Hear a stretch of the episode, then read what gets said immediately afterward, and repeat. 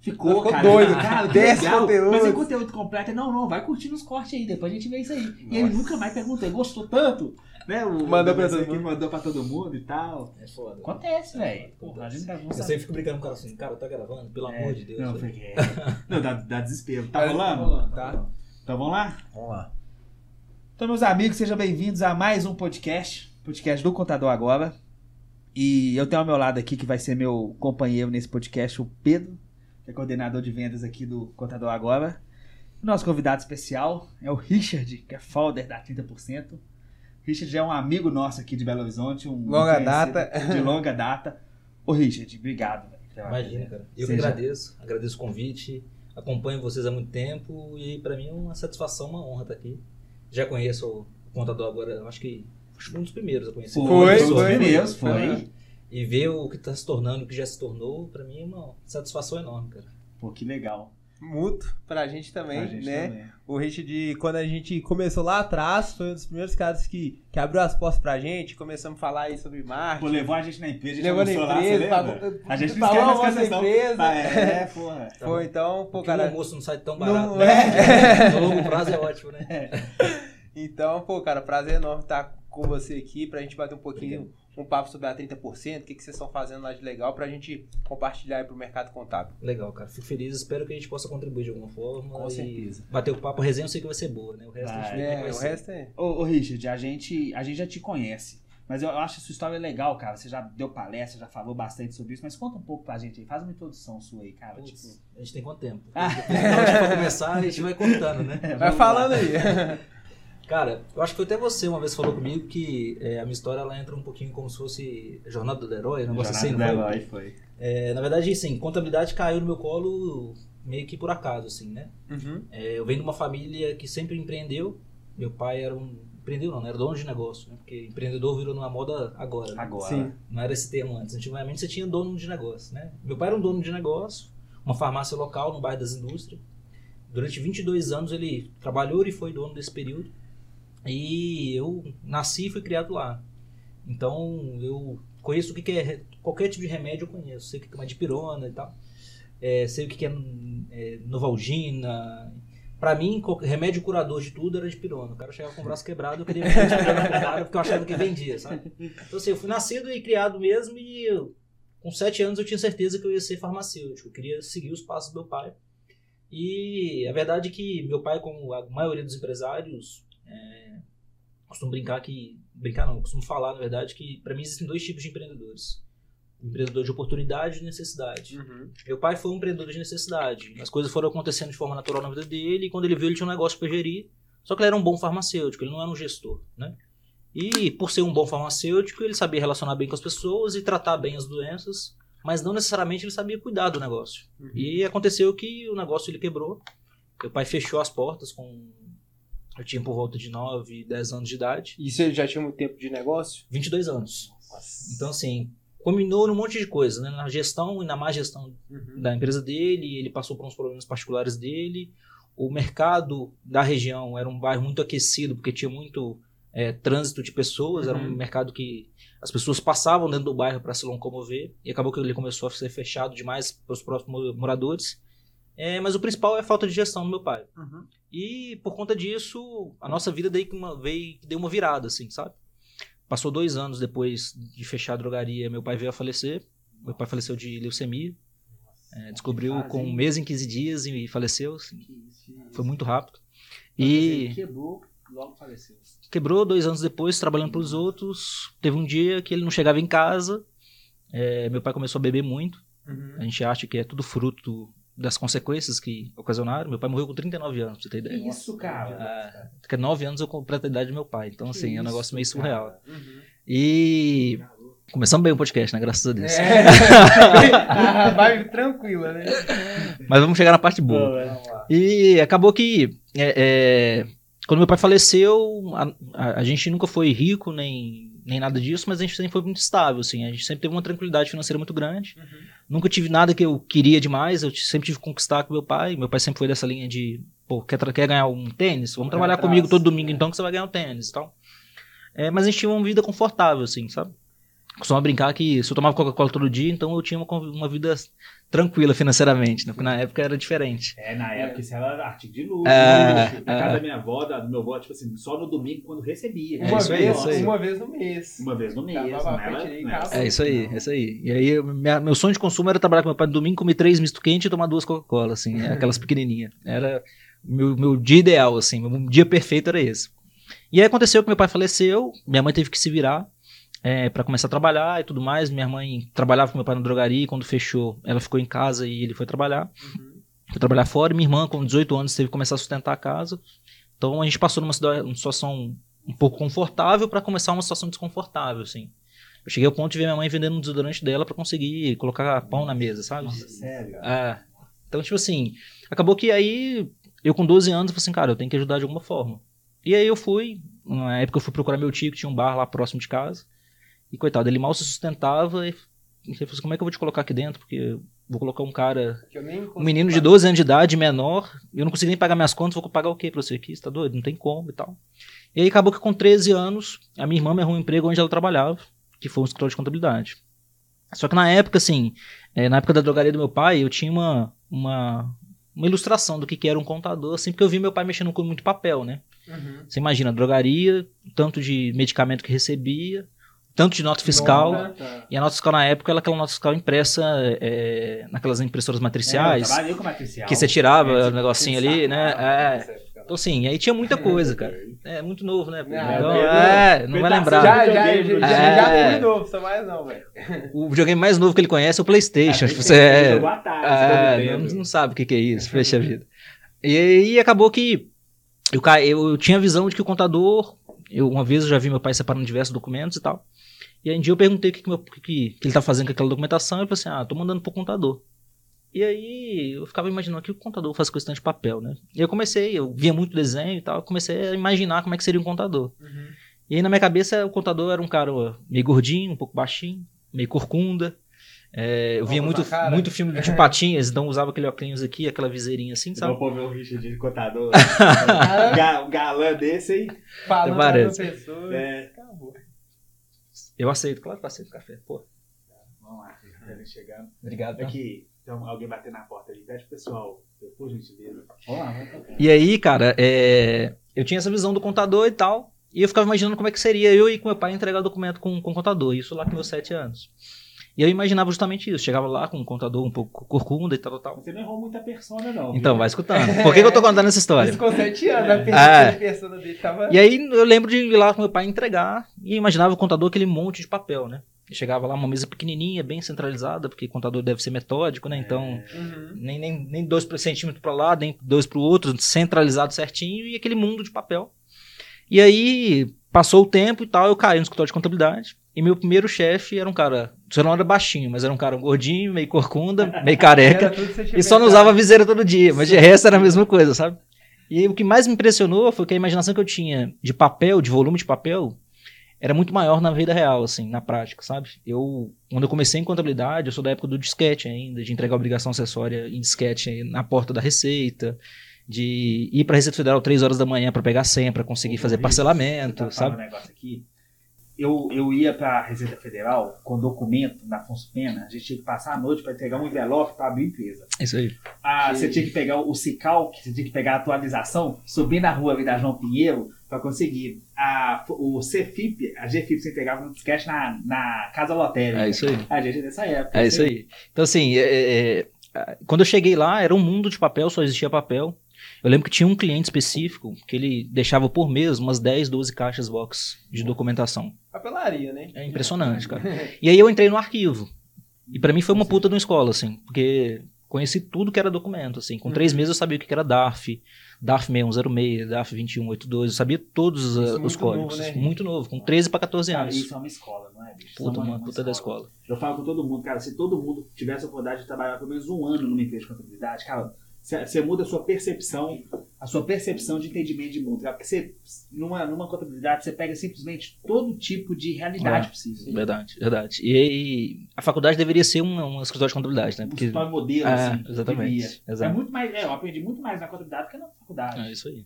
E aí acabou que eu caí nesse escritório. é, inclusive, eu falo que foi um segundo pai que eu tive mesmo. É, eu acho que vocês conhecem, o Charles, da Informa Contábil. Ah, conheço. conheço. É, e ele me deu uma puta de uma, de, uma, de uma oportunidade. Com três meses que eu tava no arquivo, o financeiro dele saiu.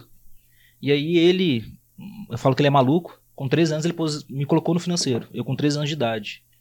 Então eu com 13 anos cuidava da empresa financeira, do financeiro da empresa dele toda. Então assim, ele tinha mais dois sócios e tal, e tomava porrada o dia inteiro, cada um pensava de um jeito e tal. Mas pra mim foi uma puta bagagem, assim. Com 18 anos, eu já tava gerenciando o escritório de contabilidade dele. Nossa, Então que- eu passei por todos os setores e tal. Cara, foi uma, foi uma senhora oportunidade, assim. Sabe, o que os caras hoje com 30, 30 e Estão poucos começando anos, a falar de BPO. Começa a falar de tudo, você com 18 anos já tava cansado. É. Ô, ô, se tiver uma docentezinha pra. Por favor, meu querido. Tá Deixa eu fazer careta aqui. É Nutella, tá vendo? É Nutella, é, é Nutella, não, eu não é não- raiz eu não assim, sou né? tão raiz Eu assim, não, não consigo. Eu ainda tenho que. Não consigo. Um pouquinho de. Mas é justamente isso, cara. Pra mim foi, tipo assim, uma baita de uma escola, assim. Com 18 anos eu já não era 100% profundo em nenhum setor, mas eu conhecia muito. Sim. Só que eu peguei toda a transição, né? Eu peguei a transição da contabilidade Tradicional. tradicional para digital. Eu, na época de 2006, eu ia pra porta da Receita Federal porque tava mudando de simples para super simples, que eles chamavam, lembra? Então eu ia 3 horas da manhã para conseguir liberar a certidão do INSS, pro pessoal que não era sincronizado Receita com Previdência hoje. Então, assim, eu passei por todas as fases do disquete, da mudança, Cara, que visão de negócio que você pegou, hein? Que visão de e eu peguei exatamente essa mudança. E aí, pra mim, foi uma puta de uma escola legal, assim. É. É, e eu tenho muita gente pra agradecer, porque se não fossem essas pessoas me Lógico, dando oportunidade, eu não Lógico, seria metade do tinha profissional que eu né? sou hoje, sabe? E a bem da verdade é que é, eu sempre vi, eu sempre fui prestador de serviço, né? Então minha, comecei com 13 anos como prestador de serviço, continuei como prestador. E eu sempre tive a visão do negócio do lado de cada mesa, né? Como o empresário contábil, o, o profissional da área contábil. Uhum. E eu sempre entendia que a prestação de serviço, normalmente ela era feito boa ou ruim, mas era feito de uma, alguma forma para aqui. E sempre que eu entendi na contabilidade é o seguinte, cara, prazo legal, respeita o prazo legal e manda sua guia com dois, três dias de antecedência para o seu cliente. Então, é, o contador é aquele cara burocrata que trabalha para o fisco, mas quem paga seu honorário é o cliente. Uhum. Essa foi sempre a filosofia de negócio que eu Sim. vi, tá? Sim. Então, dos meus 13 até os meus 25, 26 anos de idade, eu sempre tive essa filosofia de idade, esse pensamento. E eu precisei sair do mercado de contabilidade, eu saí há dois anos atrás. É, depois dos 18, eu continuei gerenciando o escritório, fui para outro escritório maior e tal. E aí, nos últimos três anos, eu saí do mercado de contabilidade e eu fui empreender em São Paulo. É, com um, um cliente Nossa, na minha época, é, um cliente Não, legal. e amigo meu, é, me verdade. chamou para ser sócio dele em uma distribuidora de cimento em São Paulo. Que isso, cara? É, Como assim, Rich? Então naquela época que a gente almoçou, praticamente você tava saindo. Tava saindo praticamente, exatamente. Que isso, cara? Eu só não sabia. E como é que foi você em São Paulo? Você Então, morou em São Paulo? Morei em São Paulo, fiquei um ano e meio em São Paulo. Meu filho nasceu em São Paulo. Ah, É porque eu ia te perguntar isso. Você é casado, eu sei que você tem um Ah, filho. meu filho nasceu em São Paulo, fez um ano e dois meses agora e a gente Paulista, voltou então, agora é Paulista. Legal, cara. Vai virar Como é que é o nome? Não, pelo amor de Deus. Era bem do meu menino, chama Benício. Benício? Benício. Legal, cara. E aí eu saí do mercado de contabilidade em 2000 e... final de 19 para 20, mais ou menos. Uhum. Então tem quase três anos ali. E eu virei empresário de fato, assim, de outro segmento. E eu virei de cliente de contabilidade pela primeira vez na minha vida. Ah, Então você conseguiu ver a contabilidade A percepção Enquanto do seu cliente. cliente. como cliente. Legal, e, cara, pra mim foi um choque de realidade, assim. Porque eu sempre entendia que o problema era O do meu cliente. Mas quando você foi ver na. na... Porque é o seguinte, o que, que eu pensava? Cara, eu fiz uma obrigação, eu te mandei a guia com três dias de antecedência, como é que você não vai conseguir pagar? É. Você não sabe quanto você fatura, você não sabe quanto você paga de folha de pagamento, como é que você não vai controlar isso? Uhum. E aí eu virei cliente de uma contabilidade, eu falo que eu pisei na lama pela primeira vez, assim, virei empresário de fato. Foi uma experiência muito Cara, é... traumática. Foi uma terceira escola que eu tive, assim, sabe? Mas é uma empresa de. É, qual que é o nome? O Então, negócio? É. Uma distribuidora de cimento. A, é, Legal. eu- existe um, um- grupo de pessoas que são sócios de distribuidores de cimento no país inteiro Uhum. e eles são distribuidores exclusivos de uma marca.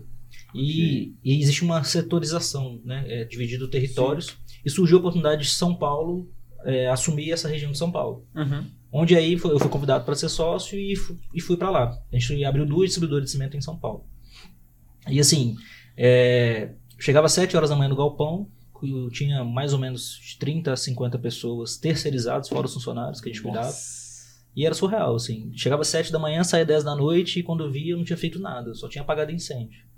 Porque eu não tinha essa percepção de que o empresário, no dia que ele tá na prática, cara, ele tem um Tem milhão de né? micro problemas para resolver. É.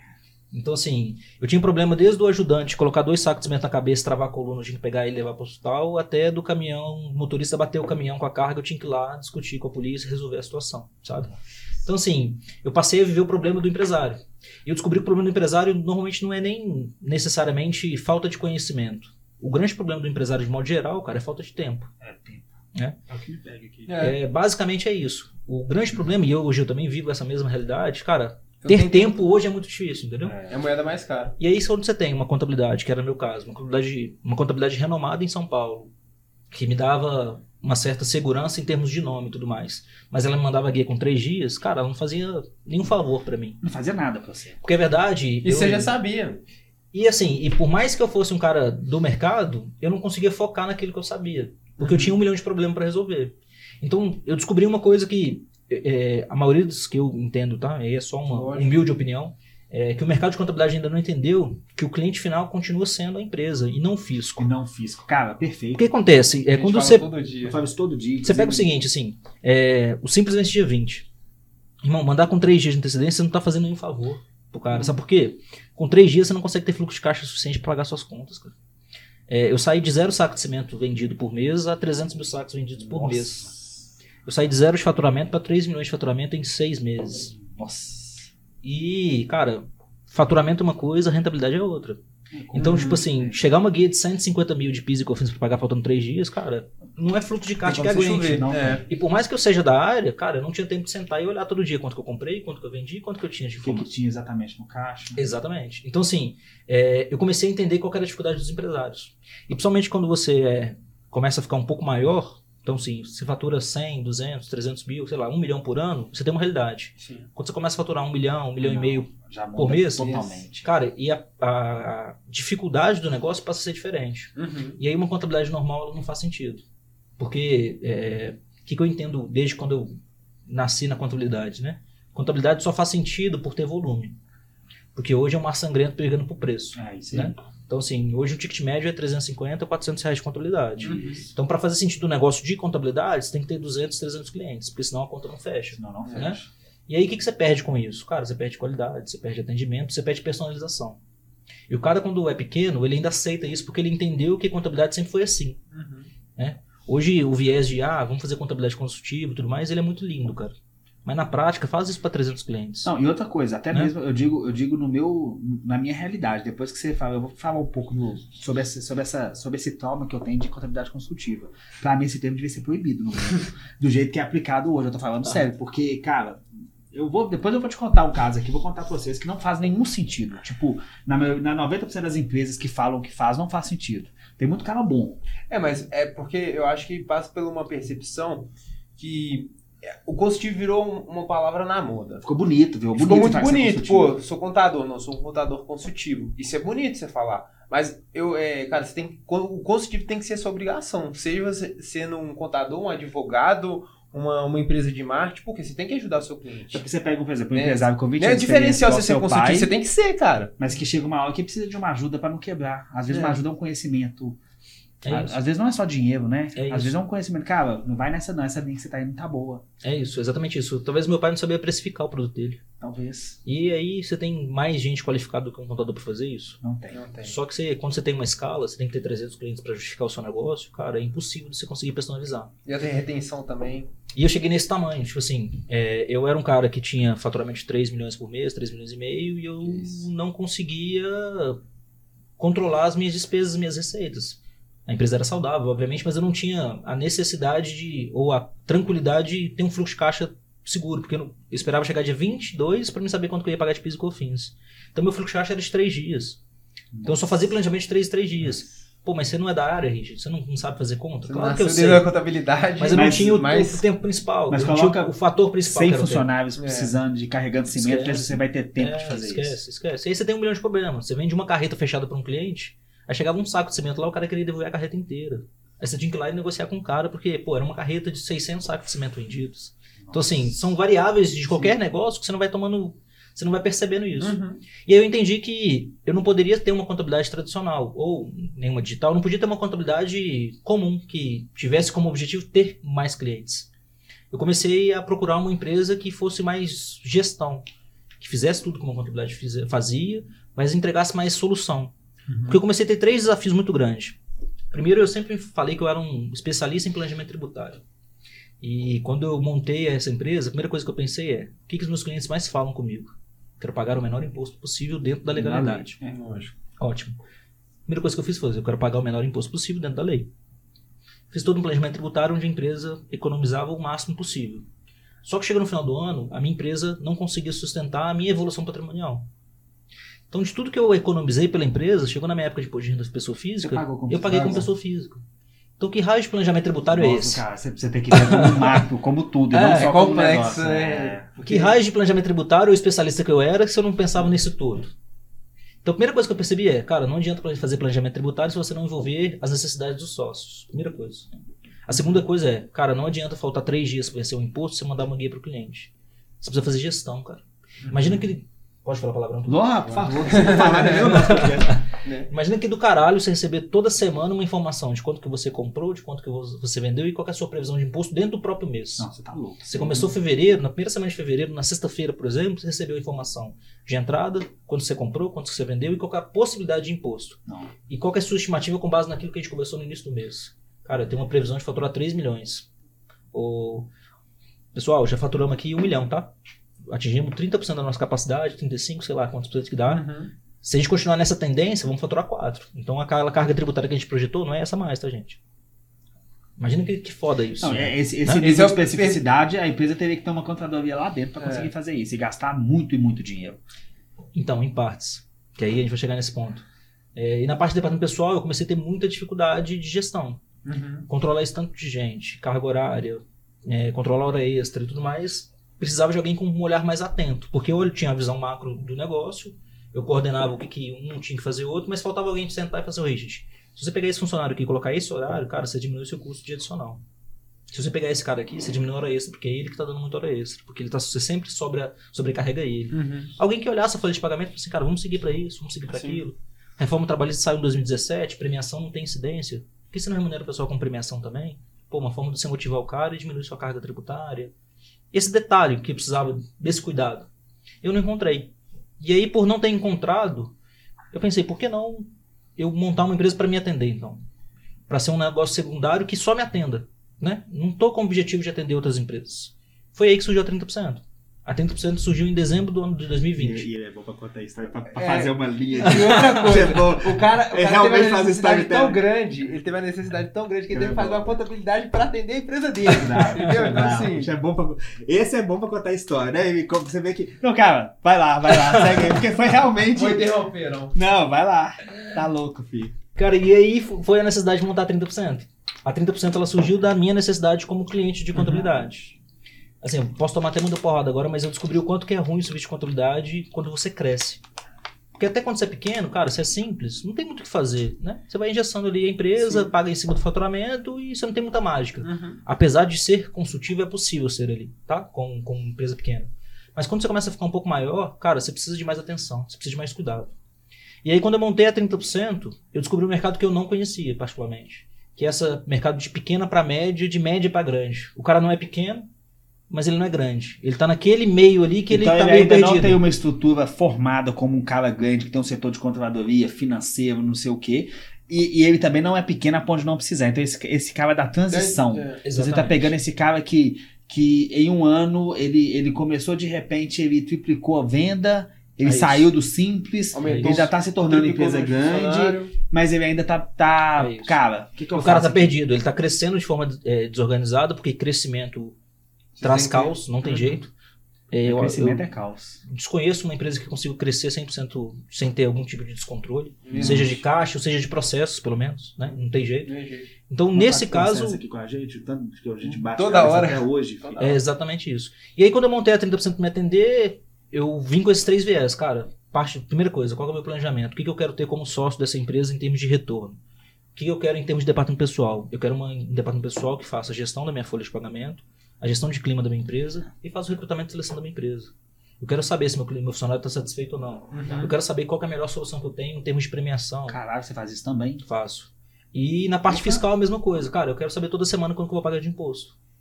Então, surgiu dessa necessidade. Então você pega a avidez, eu anotei, anotei aqui, eu achei interessante. É, você, você Então você- sócio do cara. Você pega a. Não, você pega a questão Sócio, sim, dos- né? Porque do. você entrega tanto, tanto resultado pro cara, de, falando de gestão de negócio, que a visão que ele vai ter de, de planejamento, de suporte é muito maior. Cara, então você pega, por exemplo, é... olha que legal que, que, você me falou aqui, o que, que, que é interessante. Você, você chega no. Você não olha a empresa, você olha um contexto como um todo. Porque você- a primeira coisa que você fala é o seguinte: o que, que o sócio quer tirar dessa empresa? O que, que, o que, que é importante pra ele? Porque senão você cai naquele problema que você teve. É isso aí. Pô, do caralho. Então você pega essa parte do sócio, aí você pega a parte tributária toda, É isso aí. e na parte de pessoal também você olha crime, organização, tudo. É isso. Caralho, bicho. A gente tem esse tripé. E aí eu descobri que, Porra. por conta dessa minha necessidade pessoal, Ah, tem 300 clientes aqui. Isso, isso, isso eu nunca vi. Eu nunca vi. Isso eu nunca vi. porque assim, é, era pra ser um negócio secundário, né? E como eu não achei no mercado uma empresa que me atendesse, eu montei pra me atender. E a demanda aí- deles deve estar absurda, né? Cara, eu tô no mercado de contabilidade tem muito tempo. E aí eu fiz muitas amizades. Clientes É. finais como amigos, assim. Uhum. E acaba que, é, conversando com um amigo informalmente, assim, trocando uma ideia e tal, eu falei, cara, acabei montando uma empresa pra mim porque eu não conseguia ter assistência. E contei o que, que eu fazia. Cara, é isso que eu preciso. Falei, cara, mas então, mas não é meu objetivo principal, eu não montei meu negócio com objetivo pro mercado e tal. Cara, Sim. mas eu preciso que você Você faz. Vem aqui olhar minha empresa. Só olha minha empresa e me fala o que tá errado. Aí eu fui nesse cliente, que inclusive é um grande amigo meu. A gente tá até virando sócio no outro negócio agora. É, e aí, na hora que eu entendi, ele não tinha um problema só de gestão tributária, gestão financeira. Ele tinha um problema de gestão do negócio dele. O processo administrativo, operacional dele não estava 100% correto. Uhum. E aí eu fui lá e fui dar uma consultoria para ele organizar os processos. Colocar cada um na sua casinha. Criar um organograma, que é um negócio que pouca gente dá crédito para isso, que é fundamental. Definir processos. Cheguei na empresa dele, ele tinha seis estoquistas. E os seis faziam separação, os seis conferiam e os seis embalavam. E aí uma simples pergunta para ele foi assim, cara, por que, que você faz isso? Ah, cara, porque a vida inteira eu fiz isso. Eu não sei. E por que você não coloca dois para separar, dois para conferir e dois para embalar? Cara, eu nunca pensei nisso. Consegue me ajudar? E aí eu montei esse processo para ele. E aí isso volta lá atrás no que eu comentei para vocês, do, de dois tipos de empreendedores, que no Brasil é muito recorrente. O de oportunidade e necessidade. O de oportunidade, eu configuro que é aquele cara que normalmente ele já tem uma estrutura familiar bem feita, ele já vem de famílias com negócios, Sim. e ele escolhe o mercado. Cara, eu vou investir no mercado de startup porque tá bombando agora. Então, ele entendeu, ele conheceu aquele mercado, ele tá investindo porque ele conhece o retorno que aquilo vai dar. Sim. E os de necessidade a maioria- somos nós, comuns, os réis É, mortais. É. Pra você sobreviver e. É o cara que trabalha na Fiat e no Brasil a cada dois anos tem crise, seja política ou econômica. E aí o cara foi mandado embora na Fiat, por exemplo, por conta de uma dessas crises. Abrir uma pizzaria. Aí o cara começou a fazer cachorro quente na porta da casa dele pra sobreviver, porque tem quatro filhos pra criar. E ele usava um carrinho de mão pra fazer o molho e para vender o cachorro quente, só que o negócio era muito gostoso, começou a dar muito certo. É, e dali ele foi pra um food truck, do food truck ele abriu a primeira loja, ele abriu a segunda, Franquia. ele abriu a terceira, na quarta loja ele descobre que ele não pode só fazer molho. Ele tem que fazer B, gerir pessoas, ele tem que controlar imposto, ele tem que controlar o financeiro, tem que comprar bem, e ele não pode deixar o molho dele cair em- de qualidade. E ele começa a ver que empreender é muito mais difícil do que ele imagina. Porque não é só fazer mais molho de cachorro quente. E aí é nessa hora que gestão faz falta pro cara, entendeu? Quando o cara é pequeno, pô, contabilidade. Caguei pro cara, não quero saber de contabilidade. Mas quando ele começa a ficar um pouquinho maior, ele, consegue, ele começa a perder dinheiro por não ter uma contabilidade bem feita, ou uma gestão do negócio bem feita. Ô, Richard, você considera que a 30%? Porque, assim, de tudo que você tá me falando, você- coloca ela, tipo assim, numa casinha de que ela é uma contabilidade ou é muito mais uma consultoria? Assim, como é que você Cara, enxerga, tipo... Assim, Seu posicionamento É, de- porque- de negócio, porque, porque, é algo assim, diferente. Ah, eu posso, ter um, eu posso ter um contador, ok. Sim. Mas mesmo assim, posso contratar 30%, pode. porque o Inclusive eu contador... tenho essas linhas de receitas É, diferentes. É, porque o contador me entrega imposto três dias antes. Foi o que você falou. A história Ah. que você contou aí, você falou uma história, na verdade. Você, é, entrega três dias antes, eu vou te entregar aqui e acabou. Mas eu, por exemplo, não tenho essa questão, não tem a questão Sim, do, do. olhar a sua situação. Porra, do organograma, não sei o que, isso aqui que eu tava quebrando a cabeça com a Vanessa, com a nossa gerente um dia desse, isso eu não tenho. Então, isso, isso, isso também talvez fa- faz parte, né? Você, eu posso ter um contador mesmo assim te contratar. Então, vou te falar o meu modelo de negócio da 30, tá? Tá. É, eu não me considero uma contabilidade, porque pra mim contabilidade é uma fotografia do que já aconteceu. Uhum. E aí você não tem muito poder de ação. Você simplesmente repete o que já. Você cria o, o- o- a consequência do, que- do fato que aconteceu. E eu não sou uma consultoria, porque consultoria ela vai lá e demanda pra você fazer. algo. É, isso. Então ele espera que daqui a um mês, quando ele voltar, você tenha feito o seu papel. Eu me posiciono mais como gestão. Eu faço tudo que uma contabilidade faz e faço tudo que uma consultoria também faz. A diferença é que eu pego pela mão e faço junto. Você Essa é a com o cara. É, eu não deixo a responsabilidade para você fazer, ou não ponho que uma equipe faça, daqui a um mês eu te entrego o resultado, que é a guia faltando três dias. Eu me coloco Uhum. como uma empresa de gestão, que faz tudo que uma contabilidade faz, mas também entrega algo um pouco mais, mais como inteligência de negócio, vamos falar assim. Eu, tra- eu trabalhei numa, numa empresa de auditoria chamada Baker Tilly. Conheço. Ela, ela tem muito. Ela tem, ela tem, assim, a sua pegada eu ainda acho que vai ainda mais no coração do que eles. Mas eh, eu tô, você tá me falando também, assim, o que você me fala da, da 30% me lembra muito mais uma empresa de auditoria, no sentido de, de como, não, não como auditoria, Como só de fazer um pré-balanço ou um balanço final, mas como gestão, Sim. exatamente, do que uma contabilidade normal do dia a dia. Tipo assim, no, no mercado, assim, você se, considera, você se considera gestão, mas você vai numa linha mais audi- auditoria? É mais de consultoria. Consultoria, né, É, no sentido. Eu entendo mais isso. Aí é um viés que está meio distorcido, mas é como se fosse uma, uma contabilidade consultiva. mesmo. Consultiva. Uhum. Então hoje meu cliente, para ele tomar a decisão de quanto ele vai cobrar desse adoçante, eu ajudo ele a precificar esse produto. Entendeu? É, chega nesse nível, assim. Mas o, seu, mas o seu público, você pega qualquer tipo de negócio, desde Não. que seja. Você tem um nicho específico? Não tem um nicho de mercado, eu tenho um perfil de cliente Ah, um específico. perfil de cliente. É, o que aconteceu? E aí, 2020 para 21, eu descobri essa oportunidade de mercado e aí um, um amigo foi chamando o outro e foi montando essa Você estrutura. viu que tinha essa demanda, né? E eu atendi- comecei a atender um, comecei a atender dois, comecei a atender três e eu entendi que isso era um negócio. Então deixa eu formatar esse negócio. Então eu montei essa estrutura baseado nesse tripé que eu comentei para vocês. Uhum. Pessoas, tributos e gestão, Gestão. de RH ali. E aí eu, eu descobri que eu não poderia cometer os mesmos erros que eu entendi que a contabilidade cometia. Já que eu estava querendo entregar algo diferente, cara, eu tinha que trabalhar de forma diferente. Primeira coisa que eu vou ter que abrir mão, cara, é de escala. É. A 30% Não, você não não tem, tem escala, como não ter tem escala. escala. Então Até eu não posso não pensar que eu vou ter escala. 300 Até- clientes, não, entendeu? mas até, mas até porque o, o, o ticket médio seu é infinitamente É. maior Exato. por tudo isso que você oferece do que uma Exato. contabilidade para 400 Exato. reais. Então eu vou te dar um exemplo assim, meu ticket médio hoje ele começa a partir de 3, 3,500. Legal. É, Faz sentido. não é nada tipo assim fora da curva também. Não Vamos aqui pra extorquir ninguém, porque Não, eu acho que tem mercado para todo mundo. Sim. Mas o nosso ticket é um pouco diferente justamente por isso, porque a entrega de valor é diferente. Pô, né? tá louco, cara. É, Cara, você fala de verdade, comigo 3,500, cara, tá de graça. E, e- e- Porque, cara, é. Cara, você tem noção de. da- Você tem noção da dificuldade que é você fazer organograma? Não, Porque eu tô fazendo. Ô, Richard, eu tô fazendo aqui, aí você faz horizontal, aí você muda, aí o negócio dá errado. Cara, e eu não entendo disso, não. Eu, eu sou o que você fala, eu não entendo disso, não. Eu não setei, estudei isso, não. Eu não fiz isso pra nenhuma empresa. Eu faço dentro da minha realidade o que eu leio, entro, vejo, falo, vou fazer isso aqui. Cara, uma empresa que faz isso pra você, que organiza, pô, pessoas, isso é difícil demais, cara. é, e outro ponto que eu acho que, Isso é difícil demais. que é importante a gente falar também dentro desse, desse ponto que o Richard fala de gestão é pensar no seguinte: o cara que ele tá. Você abre um negócio, você pensa assim no cenário mais positivo que, que vai dar certo, você vai conseguir pagar suas contas, não vai te faltar nada em casa. A partir do momento que esse negócio tá numa complexidade tão grande que você fala, opa, eu tenho que aprender. Eu tenho que sentar aqui com o Almir, com, com o Richard, com o Pedro, eu tenho que entender gestão.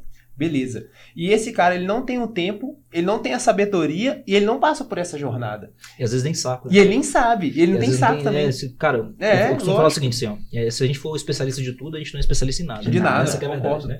Então, assim, eu penso muito em cada um na sua casinha. Sim. O que você Exato. sabe fazer, cara? Sabe fazer marketing? Irmão, deixa que gestão eu faço. É. Exato. É isso, entendeu? É, é, pessoal, muito, muita gente me pergunta assim, por que que você escolheu 30%? Assim?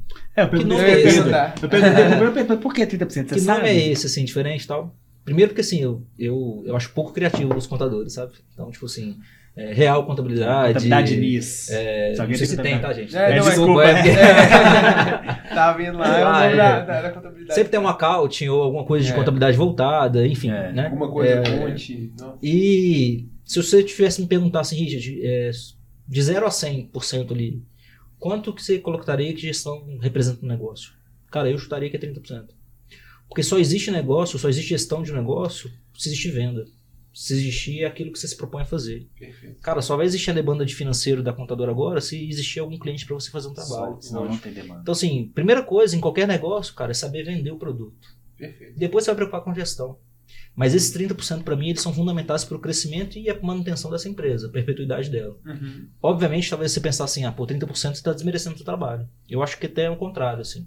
É, eu estou dando força para aquilo que de fato você tem especialidade. Se você sabe vender, irmão, preocupa em vender. Os 30% aqui eu garanto pra você. Nossa, No- olha que legal, cara. Eu, eu quando, você, quando, quando a gente, antes, antes de entrar no ar, eu tava conversando com o Pedro sobre 30%, porque a gente entrou no seu site, tudo, pra estudar, pra ver um pouco. Eu falei com o Pedro, seu Pedro, eu não acho que 30% seja negócio, eu acho que é 100%. Porque se o cara, por exemplo, você pega um, o Jorge Paulo Lema, até deu exemplo. Foi. A vida dele é gestão. E todo negócio que ele entra, o negócio dele é gestão. Só que olha que interessante, quando você fala que é 30%, você dá o poder pro cara, você não, você não desmerece todo o esforço do cara pra chegar até ali. Até porque, tipo assim, ele chegou Caralho. até lá sem mim, É. cara. Ele não dependeu de mim pra mim Assim, chegar naquele Porque momento. muito, Então muito é contador é 100%, arrogante, ó, né? sem É. contador, sem contabilidade. Não. Não, pelo contrário. Do caralho. O cara bicho. vai continuar Porra. do mesmo jeito e talvez vai ser grande Curti. do mesmo jeito. Talvez o que eu vou fazer é diminuir a Organizar. dificuldade dele, só isso. Ô, Mas Richard, ele eu vai tenho- crescer de qualquer jeito. Eu tenho uma, um desabafo sobre esse negócio de contabilidade consultiva. É, a gente teve uma experiência com. A gente só trabalha 90% do nosso mercado. O contador agora 100% é contador. Um ou outro que é um, que é um tributarista que é advogado, alguma Sim. coisa assim, mas 99%, é 99%. contador. Então a gente pegou a época da contabilidade online, que foi a febre. Aí depois da febre da contabilidade online veio a consultiva, que parece que não vai embora. Parece que cada, cada ano que passa o negócio fica mais forte, né? Pio financeiro. É, teve BPO também, teve a- até a fase do BPO. A gente teve uma, uma experiência aqui com a contabilidade, com, com tipo de contabilidade consultiva, que foi o seguinte. É, ele é, um, era um, um cliente nosso, que não era a nossa contabilidade, mas que ofereceu pra gente fazer um, um trabalho aqui de contabilidade consultiva fora a contabilidade. Eu pensei, ah, vamos lá. Aí, cara, quando você vai conversar com o cara, igual você falou, assim, você, você é um empresário e você teve uma demanda que, que a sua contabilidade lá, renomada de São Paulo, não te atendeu e você, por sorte, por destino, pela vida que você teve, Uhum. você conseguiu Aham. montar isso aí e viu que você tinha uma demanda de mercado. O que, que essas contabilidades consultivas têm? Primeiro, nenhuma, nenhuma experiência de negócio. Os caras têm experiência de co- como contador, mas de negócio não tem. Então essa E tem uma contabilidade. diferença muito grande nisso. Porra, cara. demais. Tem muita diferença. Demais. Aí eu tava. A gente tava no final do ano aqui discutindo. Por exemplo, a gente tinha que pegar as nossas OKRs, ver o que, que a gente tinha, pegar todos os KPIs, ver o que, que a gente fez, fazer todo o planejamento. Então, assim, a gente tava estudando aqui numa linha e num, e num fluxo de um jeito. Aí eu recebi o, o relatório da contabilidade consultiva, que, cara, o cara não tava olhando. O cara não tinha a mínima noção do que, que- como, é- como o negócio funcionava. O cara falou duas coisas, ó, você tem que separar a sua, sua, sua, sua despesa fí- física da despesa jurídica E, e é, é imposto, não sei o que, acabou. Fazer Tipo um assim, cara, de- aonde que de fato você é consultivo na minha vida? Porque eu, não- eu não consigo, eu não consigo, eu consegui ver no que você me explicou, realmente faz sentido. Se uma pessoa vier aqui e falar assim, cara, você tem problema com pessoas? Tudo isso eu tenho problema, eu, eu, eu tenho. Mas a contabilidade consultiva, na minha opinião, para uma empresa do Simples Nacional, eu acho que, na verdade, posso estar errado, ela nem funciona tão bem. Porque a maioria das empresas do Simples, você pega um comércio, por exemplo, ela por natureza tem um caixa 2, por exemplo. É, infelizmente, né? É, Por uma série de coisas. Você é, pode por uma- discutir é, isso, entrar no é, mérito, enfim, assim, mas é, então, se é o cara tem uma maquininha, mas entrega só a despesa da maquininha e não entrega o que recebeu em dinheiro. Então, a contabilidade, ela nunca vai ser. O financeiro, ele nunca vai ser Você real. não consegue ser consultivo se você não tem a realidade dos fatos. É, é verdade. você vai me entregar um relatório que é uma mentira. É. É um relatório que é verdade É isso. você, mas não é verdade pro negócio. É isso. Então, assim, eu, eu, eu, eu toda vez que chega cliente que, e fala que é consultivo, cara, eu falo assim, cara, isso não, assim, na prática, isso não pega muito pra mim, pequena empresa. Agora, pra uma empresa de médio porte, isso sim é consultivo. Isso sim, o cara lá, o gestor que tá lá, cara, é muito me- a curva de aprendizado desse cara, ela é muito, ela é muito menor se o cara contratar o Richard pra, Lógico. pra olhar a parte. Cara, o cara, Gestão você pega uma empresa, por exemplo, eu trabalhei numa empresa em BH, em conta chamada Encapa, não sei se eu já vou falar. Uhum. Capa distribuía papel, não sei o que, uma série de coisas. É uma empresa nesse perfil. Quebrou, eu acho. É uma empresa de médio porte, que tinha 400, 500 funcionários e que tinha um departamento inte- e que contratou um auditor na época que fazia só gestão. E o cara fazia só isso dentro da empresa. Ele pegava, olhava os números, é, é, via pessoal, organizava tudo. E eu achava um serviço do caralho. Só que você não consegue imprimir isso numa empresa pequena. Verdade. É. Não faz sentido nenhum. Porque, assim, na verdade, é, um- é um- é uma necessidade que quando vem do cliente da demanda, ele já entende a real necessidade. Porque chega um momento numa empresa que você tem que começar a enxugar gelo.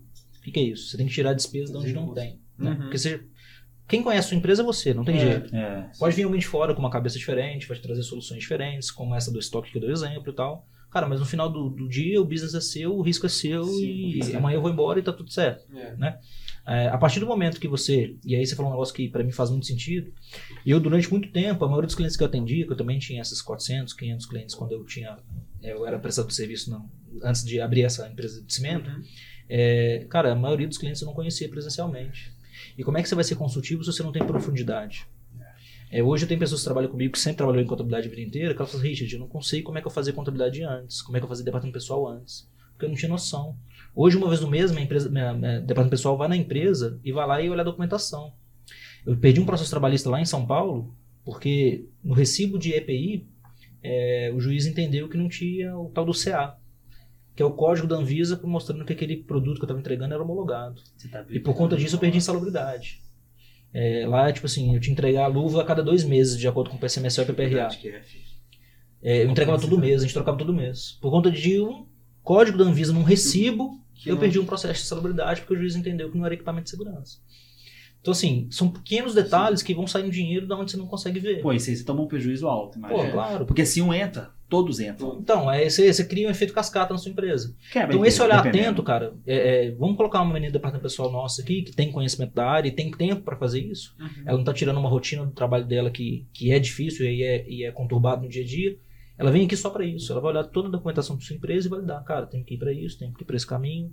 Você tá gastando muita hora extra porque você tá com funcionário alocado no lugar tal, vamos redu- reduzir para cá. Pô, eu quero valorizar meu pessoal, eu vou pagar como, sei lá, bônus. Cara, bônus tem incidência de fundo de garantia de INSS. Paga como premiação que tem o mesmo efeito É. e você não tem esses encargos. Tipo assim, pequenos detalhes que, pô, você economiza 100, 150, 300 reais e faz uma puta diferença no seu Lá na frente. né?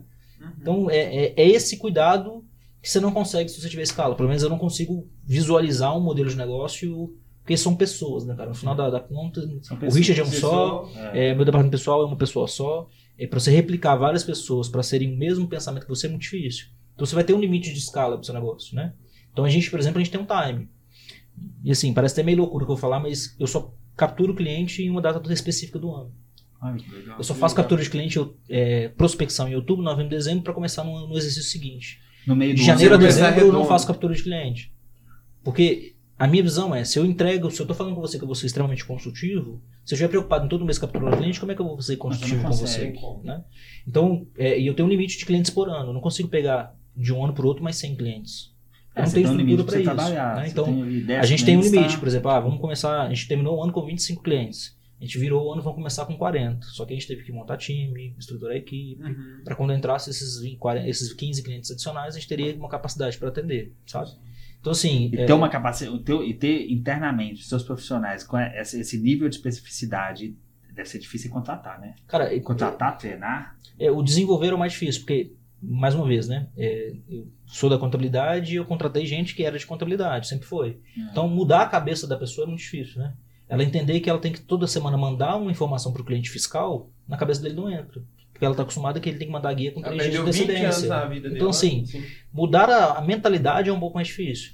E aí, sim, é um negócio que eu bato na tela muito, toda vez eu falo, e às vezes eu acho que eu sou até chato. Cara, o ensino é muito ruim, né? Quando você pega a faculdade hoje de contabilidade, Ah, não. cara, as pessoas não são boas, elas não são. Não, mas elas não estão prontas, entendeu? não, tá? É de modo geral, né? É. Eu conheço gente que acabou de confessar pra mim que começou no escritório, começou como estagiário agora no escritório, que aprendeu contabilidade e sistema no DOS ainda. É. Em pleno século XXI, 2022, o cara tá aprendendo DOS na faculdade. Aquela telinha azul que quando trava vira É, tela vermelha, é, sabe? Tipo assim, é surreal. É. Eu, na minha época, 2012, eu aprendi DACOM e foi extinto em 2010 a DACOM. Sabe um negócio assim? No que Faz não faz sentido sentido. nenhum. Não faz sentido nenhum, É. sabe? Então É o ensino não muda. Não, é, e isso é um problema do ensino, porque a gente aqui em de, de, de comunicação, acima de tudo, né? A gente. E assim, a gente aqui nunca exigiu que ninguém falasse inglês, mas o português tem que ser fluente aqui, na escrita e na fala. E você pega gente aqui que. É estranho você falar isso, né? Como se- Eu sou nativo, não sei falar É, fluente. não, mas é- e pior mas que é, né? é, Cara, e assim, você vai que tem- pegar. Você vai pegar, assim, todo mundo, por exemplo, aqui a gente tem gente que trabalha aqui com a gente, por exemplo, tem mestrado em português, tem mestrado em letras. Mas você vai pegar um cara que tá, no, tá na faculdade, o cara não sabe escrever, Richard. Ele não sabe escrever. Ele tá formando na faculdade, ele não sabe fazer Surreal. uma Fazer linha um com concordância, de- não sabe fazer um e-mail. Ele, e se for falar, não consegue conjugar um verbo certo. Isso é um cara que tá formando na faculdade hoje em dia. É isso aí, ó. É isso aí. Isso aí não é só contabilidade, não. Assim, ó, a contabilidade é pior, porque contabilidade é finanças. É, é, é, uma, é uma ciência social aplicada. Tipo, difícil pra caralho. É, você tem que estudar direito, economia, caramba, tudo. economia. E ainda saber português bem. E na faculdade, por exemplo, de contabilidade, você tem- eu tive uma matéria de português instrumental, inclusive. Cara, mas eu falo assim, é, é, uma das coisas que eu mais me agradaram na faculdade Eu tive uma professora de português muito foda. É. Essa, ela me ensinou muita coisa na vida, assim, em termos profissionais, assim. É, eu aprendi a redigir um e-mail na faculdade mesmo. Ok. E, mas eu tive um que era. Você fez faculdade aqui em BH? Foi, na Uni Horizontes. Ah, não, não, isso é Na legal. Uni Horizontes. E eu lembro que até hoje, eu, eu consegui falar o nome dela, que eu não lembro. Mas. Manda um abraço pra ela. É, eu não lembro. Pena, você né? me perdoa. Professora. Mas eu falo assim, ela foi um divisor de águas e algum, alguns professores me marcaram muito, assim. Tem alguns com amizade, hoje até parceiros de negócio, na área do direito e tal. É, mas ela me marcou muito porque ela realmente ela, ela me coordenou em como fazer um e-mail profissional, assim, sabe? Isso, cara, isso faz toda a diferença na vida da gente. Eu tenho o maior orgulho aqui que um dos nossos clientes foi meu coordenador na faculdade. É. E, eu, e isso, tipo assim, isso é uma. Ele foi coordenador do meu curso, isso é uma coisa que você, cara, chega a ser uma honra. Você nem você. pensava, Pô, é. que legal, cara. O Pô, cara foi legal. coordenador, o Ah. cara me ensinou tudo, todo mundo, e hoje é meu cliente. Pô, legal isso aí. Então, assim, aí hoje é, é, a dificuldade do nosso, do meu negócio especificamente, é conseguir fazer, conseguir atender um, um pouco mais de clientes com a mesma qualidade. Uhum. Então, assim, eu tenho uma filosofia de pensamento, eu tenho uma experiência de vida que me dá uma certa tranquilidade de falar sobre negócios, mas eu preciso fazer com que eu, Richard, consiga replicar isso para as pessoas, para que meu negócio não fique 100% dependente de mim. Então, assim, eu fico brincando que é, empreender é como se fosse um videogame, é como se fosse um jogo. Você vai passando de fase. Nossa. Eu tô na fase onde eu preciso fazer meu negócio andar sem estar a presença do Richard aqui. Sabe? É, isso é, isso é que difícil. eu acho que é um puta desafio. assim. Eu, eu já. Pode ir. Pode. Eu comecei esse, esse negócio, cara. Eu, eu- quando eu abri o contador agora, eu sempre tive uma, uma, uma meta pra mim, assim. Eu não queria um negócio personalíssimo. Eu, não queria, eu nunca quis um negócio que dependesse de mim.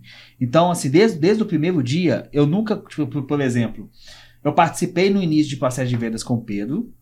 A partir do, do momento que o Pedro estava preparado para vender sozinho, eu saí. É a mesma coisa na entrega. Então, hoje, assim, isso é, isso é bom. Por exemplo, eu vou entrar de férias agora, sexta-feira, eu vou ficar um mês fora.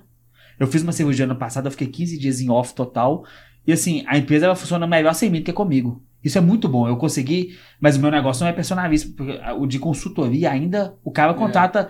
Tudo bem, o cara pode Ele contratar contrata o 30%, mas ele principalmente é, é você, é o Richard. E você conseguir imprimir quem você é, a sua visão de negócio, é difícil. Porque aqui, aqui, aqui, diferente, por exemplo, de lá, aqui a gente vende um processo. A gente vende uma metodologia, metodologia. e um processo. Agora, quando você contrata gestão, você contrata a visão do cara. E muda de negócio para negócio, né, cara? Eu É, não posso fazer um Ctrl-C, Ctrl-V, né? Não o que dá. funciona para você não funciona para o Exato. cliente 2, né? Então, o que você vê da minha empresa que tá errado é diferente do que você É vê da do empresa do outro. que tá errado. E, e o que, que você acha, por exemplo, que eu acho que fez muito sentido esse ponto que você falou da, dessa visão que o, que o. Não só o contador, o cara que tá ali dando um suporte pro cara da gestão. arruma o microfone. o cara que tá dando suporte pro cara na gestão, o que que você, o que que você acha que deve ser feito para que outros contadores tenham essa visão de negócio? O que que esse cara, onde que esse cara pode buscar esse conhecimento? Boa. Porque, é, pô, a gente tá falando de colaborador, a gente tá falando de pessoas, a gente tá falando de negócio, só que o, tipo assim, o cara não tem onde buscar isso, né? Não, não vai ser no site da Receita Federal que ele vai buscar, cara, como é que eu vou aprender é, a sentar com o meu cliente, montar um organograma para ele E pagar quem, meus ensi- impostos, e quem ensina né? na Como é que- internet hoje não, não tem Não- essa visão que é, você tem. Sim, sim. O cara ensina mais do mesmo que aquilo que a gente tava conversando antes. E quando você coloca em prática, É, cara, tá e fraco. Assim, e, e hoje eu vejo muito essa questão assim, cara, imersão de três dias. que É, tem um monte de gente aí, pô, ganhando uma grana e tal, de- tal. Uhum. É, e acho, tipo assim, a proposta tá interessante e me agrada quando você fala assim.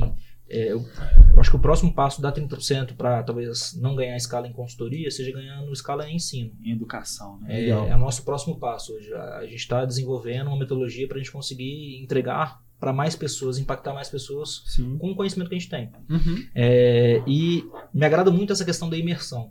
Mas toda vez que eu vejo uma imersão e do modelo que é feito hoje, é, eu acho que tem um ponto falho, assim, sabe? É, quando você vai numa imersão de três dias, qualquer uma, tá? Você é, é massacrado de informação. Você sai com a cabeça até fervendo. Você- primeiro você acha que você é o pior empresário do mundo. É. Depois você começa a ver Super que tem solução para tudo. Depois você vai ver que você, você sai moti- motivado, né? Você, ah, Aí chega na segunda-feira, cara, 8 horas da manhã, seu funcionário, o melhor funcionário vai lá e te pede demissão. E Sem aí? motivo nenhum. E aí tudo que você planejou para o final de semana inteiro cai por terra porque você cai na rotina de novo. Então, assim, quando eu penso em ensino, cara, eu penso em como criar é, essa motivação e você entregar conteúdo relevante para a pessoa que vai ajudar ela a crescer o Sim. negócio, mas como acompanhá-la também, sabe?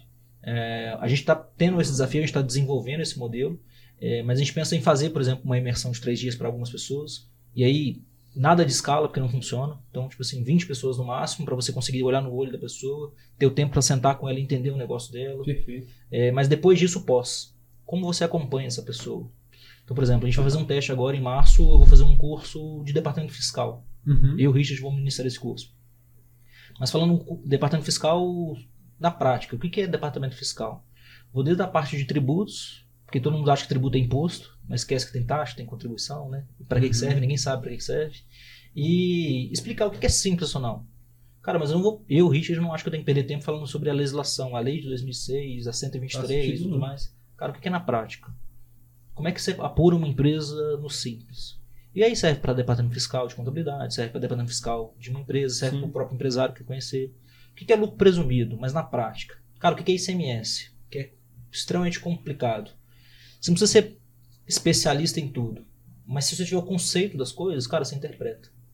O que é ICMS? Cara, é um imposto cobrado, que a gente chama por dentro, né? Então, se eu estou comprando esse adoçante, eu não vejo quanto que é o ICMS dele. Dentro Uhum. do preço do produto está embutido. Como é que eu faço para colocar isso na prática? Como é que eu enxergo no preço do ICMS aqui? É isso que você precisa saber, cara. Para que, que ele serve? O ICMS é um imposto cobrado em produtos sobre a sua circulação. Então, quando é que ele é aplicado? Você entender o conceito, todas as ramificações da, da legislação você vai interpretar, cara. Porque na- no Brasil tudo é interpretativo, né? O que é ICMS-ST? Que normalmente é um vilão para entendimento. Você entender o que é ICMS-ST é muito complexo. Cara, entende a essência. ICMS-ST é um imposto antecipado em cima de uma cadeia. Por que, que existe isso? Cara, existe uma série de coisas. Explicar, fazer com que a pessoa entenda o conceito do negócio para que ela tenha o discernimento de tomar a decisão e interpretar as coisas.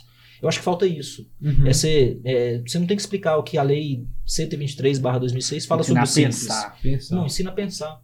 Entende? É. Ensina como é que você apura, como é que eu faço planejamento tributário. Eu conheço a empresa. Hoje existe um termo de- que chama essencialidade, né? Para em termos de PIS e COFINS, por exemplo, Uhum. para lucro real. É, hoje tudo que é essencial à atividade é passível de aproveitamento de crédito. E como é que você define o que é essencial? Olhando para dentro do seu cliente e entendendo o que é essencial para ele. Muita gente acha que software não é essencial, mas vai fazer um- qualquer tipo de coisa ser um software. Sim, software. E muita gente não aproveita. Aí Uhum. tem gente que tem sistema TOTUS, Sankhya, não sei É, o quê, que e é- paga tipo 10, 15, 20 mil reais e não aproveita crédito Não disso. usa. São pequenas coisas, sabe? Tipo assim, gestão não é um negócio que você vai mudar a vida da, da empresa e vão transformar ela numa empresa maravilhosa de um dia pra noite. É. São pequenas mudanças constantes. E aí começa do básico, entendeu? Então, seu, então sua, essa área sua de educação, né? Vamos colocar assim, seu Academy, seu 30% de educação. Ele vai muito, além de você educar o mercado ali com- contábil, né? Ou para quem quer entrar nessa área, você ainda, você ainda consegue ali abrir uma porta para você contratar bem, né? Exato. Porque você pode exigir, por exemplo, que a pessoa, para ser contratada, tenha entrado numa. assistido um treinamento seu, porque vai, vai ter certeza que ela vai estar Exato. dentro da sua linha do que, que você pensa. Hoje eu penso assim, é, é, hoje eu não busco contratar uma pessoa de contabilidade. Eu busco pensar contratar uma pessoa que tenha ra- raciocínio lógico, Legal. que ela tenha entendimento. Pode ser um engenheiro, pode Cara, ser um. o que for. Porque o processo a gente vai ensinar, entendeu? Sim. Óbvio Não. que tem, por exemplo, na parte contábil, cara, você não tem como colocar uma pessoa que não é de contabilidade. Lógico. Pô, mas na parte fiscal, vamos instruir a pessoa, vamos orientar. Lá na 30 a gente tem três processos. A gente Uhum. tem um setor de operação, a gente tem um setor de auditoria e consultoria, que faz justamente a validação do trabalho feito ali e vai buscando legislação e interpretando. E a gente tem a pessoa de relacionamento. Legal. Então, para a pessoa que é técnica ali, a operação, cara, então realmente você precisa de alguém que entenda, faz, tem um processo passo, e tal, beleza. Auditoria e consultoria, cara, precisa de gente que pensa, que entende, entendimento de legislação, talvez tenha uma bagagem de departamento fiscal, contábil, pessoal, mas mais do que isso, que ela tem um raciocínio lógico, que ela sabe interpretar. Eu tô com essa xícara. Se ela fosse preta, ela tinha um imposto. Se ela é branca, ela tem outro. Por quê? Cara, precisa entender esse motivo, sabe? E é ela que vai fazer o crivo disso. E o relacionamento é uma pessoa boa de vendas, cara. Era isso que eu ia te perguntar, era até o próximo tópico. Cara, é, quem, quem, quem é visto é lembrado pra mim, sabe? Lógico. Então, assim, ser presente com as pessoas e ser eficiente com as pessoas é fundamental. Você tem, você falou aqui, que você até anotei aqui, você tem uma lacuna aí de três meses para você conseguir aí os seus clientes do próximo Uhum. ano, pra você conseguir trabalhar, né? Pensando aqui em, em, assim, planejamento, assim, crescimento aí para 30%. O que, que você pensa aí para os próximos anos? O que, que você pensa aí? O que, que você está planejando aí? Em De, termos de negócio ou De de, negócio, assim, clientes, assim? Não, de negócio no geral, Cara, assim. eu tenho um projeto de até 2025 chegar a 100 clientes, que é o meu limite, que eu entendo. De captação de clientes. Chegar nesse número em até 2025, 26. Legal. Em termos de negócio, eu vejo três modelos. A gestão, que tem esse limitador de quantidade e prazo. O Academy, que eu acho que vai ser um negócio que vai alavancar ainda mais a 30. Ah, Uhum. E a gente vai poder impactar mais gente, que eu acho que é o modelo. E a gente está desenvolvendo uma plataforma para o mercado, Legal. É, Legal. Pensando em gestão. Que Ah, hoje você tem um legal. monte de sistemas, que querendo ou não, a maioria é, usa o computador como uma ferramenta para chegar no cliente, mas não necessariamente é, é, o acessório. O vendedor fica empurrando o software pro. E você tem um monte de sistema que nenhum, nenhum conversa com o outro, sabe? Uhum. E aí, quando você fala em contabilidade consultiva, cara, você tem alguma coisa que centraliza essa informação, é um negócio diferenciado. E é isso que a gente está postando hoje. Hoje eu estou desenvolvendo junto com, com uma empresa uma Legal. possibilidade para Então, isso. por exemplo, esse sistema fa- faria, por exemplo, o que um, o que um, um RP desse famoso não faz hoje, por Vou exemplo. te dar um exemplo, cara. Quando você vai tomar crédito no banco, você como empresário, Ok. o que, que o banco te pergunta? Ou quando ele não te dá o crédito, o que, que ele te fala? Ele me, ele me pede documento, né? É, balanço, extrato, não sei o que. E aí, quando ele não consegue, ele fala assim, cara, seu rating não é bom. É isso aí. O que, que é rating? Ninguém sabe. É, um score, como se fosse um score. Como é que você define se o seu score é bom ou ruim? Tem uma métrica. Uhum. são basicamente índices. Índices de liquidez seca, corrente, coisa que você aprende na contabilidade. Mas que o seu cliente não sabe como é que faz isso. Eu não faço nem ideia. Então, É. assim, se você conseguir dar essa solução para ele, cara, eu quero tomar um crédito. Como é que o banco vai avaliar minha empresa? Deixa eu ir na plataforma aqui, deixa eu ver aqui como é que tá hoje, com base nos meus, meus números. Mas aí você vende parcelado por milhões, né? É. Não só Parcelada, é. como, você é parcelada como É, é, não, pra, tô- pra aplicar na, na plataforma. É, né? não, e, e pensando assim, nem, nem sei É se vocês pensaram nisso, né? Provavelmente sim. Mas se chegar para pro cara, pelo, pelos bancos que a gente viu aqui, esse financiamento aqui não vai fazer sentido para você, esse, esse crédito não vai ser interessante, vai Ou nesse juros, banco. né? ou juros, de cada situação. É, é mais Ou interessante. então, pro você oferecer negócio. essa ferramenta para o contador mesmo. É. Tipo assim, ah, e nessa ferramenta, porque assim, você tem uma ferramenta que captura nota, você tem uma ferramenta que manda notificação para o cliente e recebe notificação, você tem o seu sistema operacional, Sim. Você tem, é, sei lá, um sistema de emissão de, de contrato, você tem um monte de sistema e que nenhum comunica com o outro. Você imagina você juntar tudo isso e colocar na mesma plataforma. Por exemplo, eu tento fazer toda semana e entregar toda semana uma relação de entrada e saída e qual é a previsão de imposto do cara. Perfeito. Você imagina você ter um sistema isso que faz automático para você. Não, Nossa, acabou. Aí eu acho que você vira consultivo, entendeu? Você usar a mesma plataforma para você fazer tudo com o seu cliente. Você se comunicar com ele, você ter a informação. A tela que ele estiver vendo, você vê essa tela. É isso Imagina que a pra dependência que você não cria no mercado também. Você cria uma porque, dependência, acabou. pô, o cara, ele tá num modelo de negócio ali que você entrega tudo isso pra Isso é ele. legal. Aí o cara vira de fato consultivo, porque você entregou É. ferramenta pra poder fazer isso. É isso. Porque falar pro cara ser consultivo, mensurar, entregar uma lógico. ferramenta, entregar planilha de Excel pro cara, É, e outra você ferra a coisa cabeça que, do cara. que Porque... você quer também, é, eu acho que A pessoa destoa, né? O que que é consultivo, né? É, Aquela que eu acho consultivo que é, é- é essa informação. Que pra você pode ser primária, mas pode ser que o cara que tá começando agora, separar a despesa fixa, é, física da jurídica é interessante, ele não sabia disso. Sim. Mas pra você que já tá num certo nível de empreendedorismo, cara, é. é básico. isso É, não faz sentido, atrás, é. entendeu? Então, assim, é a pessoa entender. Só que aí, normalmente, por como tá todo mundo sendo bombardeado e, e a filosofia é, contador vai acabar. Contador vai acabar, contador vai acabar, contador vai acabar. Imagina você como contador, que é um cara que tá 20 anos no mercado, assim, e agora? Meu negócio vai acabar, o que eu tenho que fazer? Eu tenho que virar consultivo.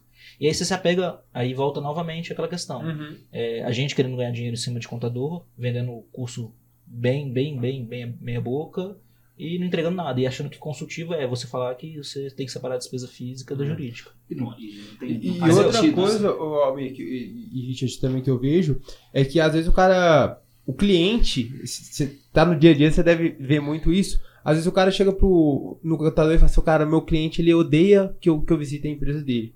Por quê? O cara tá acostumado a levar a informação que o cara nem, nem precisa. Quando você começa a realmente ser um cara estratégico, onde você, cara, aqui ó, suas metas são essas aqui, você tá planejando pro seu crescimento, cara, você tem que faturar isso, você tem que pagar tanto de imposto, esse cara te vê como um cara estratégico. Não, imagina Né? você ligar pro cliente faltando três dias e cara, eu tô te ligando porque o seu ICMS tá dando 25 mil reais. Não, acabou. Assim, Matou o cara. vai pra Só- o É. raio que eu parto, tá ligado? É, Porque, cara, não vou nem me liga, é. Me Manda esse mês que vem É. parcelado. ou pior, você liga, cara, acabei de fechar sua DCTF, hum, que top, velho, ficou perfeito. Cara, assim, o que que é DCTF, irmão? Você tem que, você tem que entregar um negócio que seja relevante pro negócio do cara, entendeu? Entendeu? Total. Então a ideia, por exemplo, pensando em tecnologia, é com que a gente consiga fazer com que, da mesma forma que o cliente Eu final. vou deixar registrado que quiser sócio, viu, Richard? Precisar de um sócio, me avisa, porque eu gostei disso aí. A ideia é que o, cliente, que o, o cara fique tão refém da plataforma que, a- que seja o cliente final, o Almir como empresário, ou o contador do Almir, acesse todos os dias a plataforma para ver como é que tá a situação da empresa dele. E ela ter isso, sabe? Então esse é o caminho, assim. Não é fácil, não é simples, né? Obviamente. Mas Lógico. hoje, acho que se tem um momento propício para isso é onde Não, a gente tem você um tá, monte de seguindo, o me- informação. você tá seguindo o mesmo caminho que você seguiu para abrir a, a 30%. Porque É. você, você tinha, você, você tinha uma empresa. Você tem empresa ainda por isso? É, Sim. é, a, a do Cimento, você ainda. Não tô efetivo lá, mas eu sou não é o sócio CEO ainda lá, mas você é minoritário. sócio de lá. Legal. Então você tinha uma, uma, uma dor efetiva e montou a 30%. E na 30% você tem, uma, você tem a- uma dor ainda que é latente, que é, pô, você tem a sua consultoria, a sua parte básica, mas você não tem um sistema que gere isso tudo. Então o que, que você faz? Você Exato. incorpora isso também ao negócio. Não, você tá seguindo quero inventar a roda, sabe?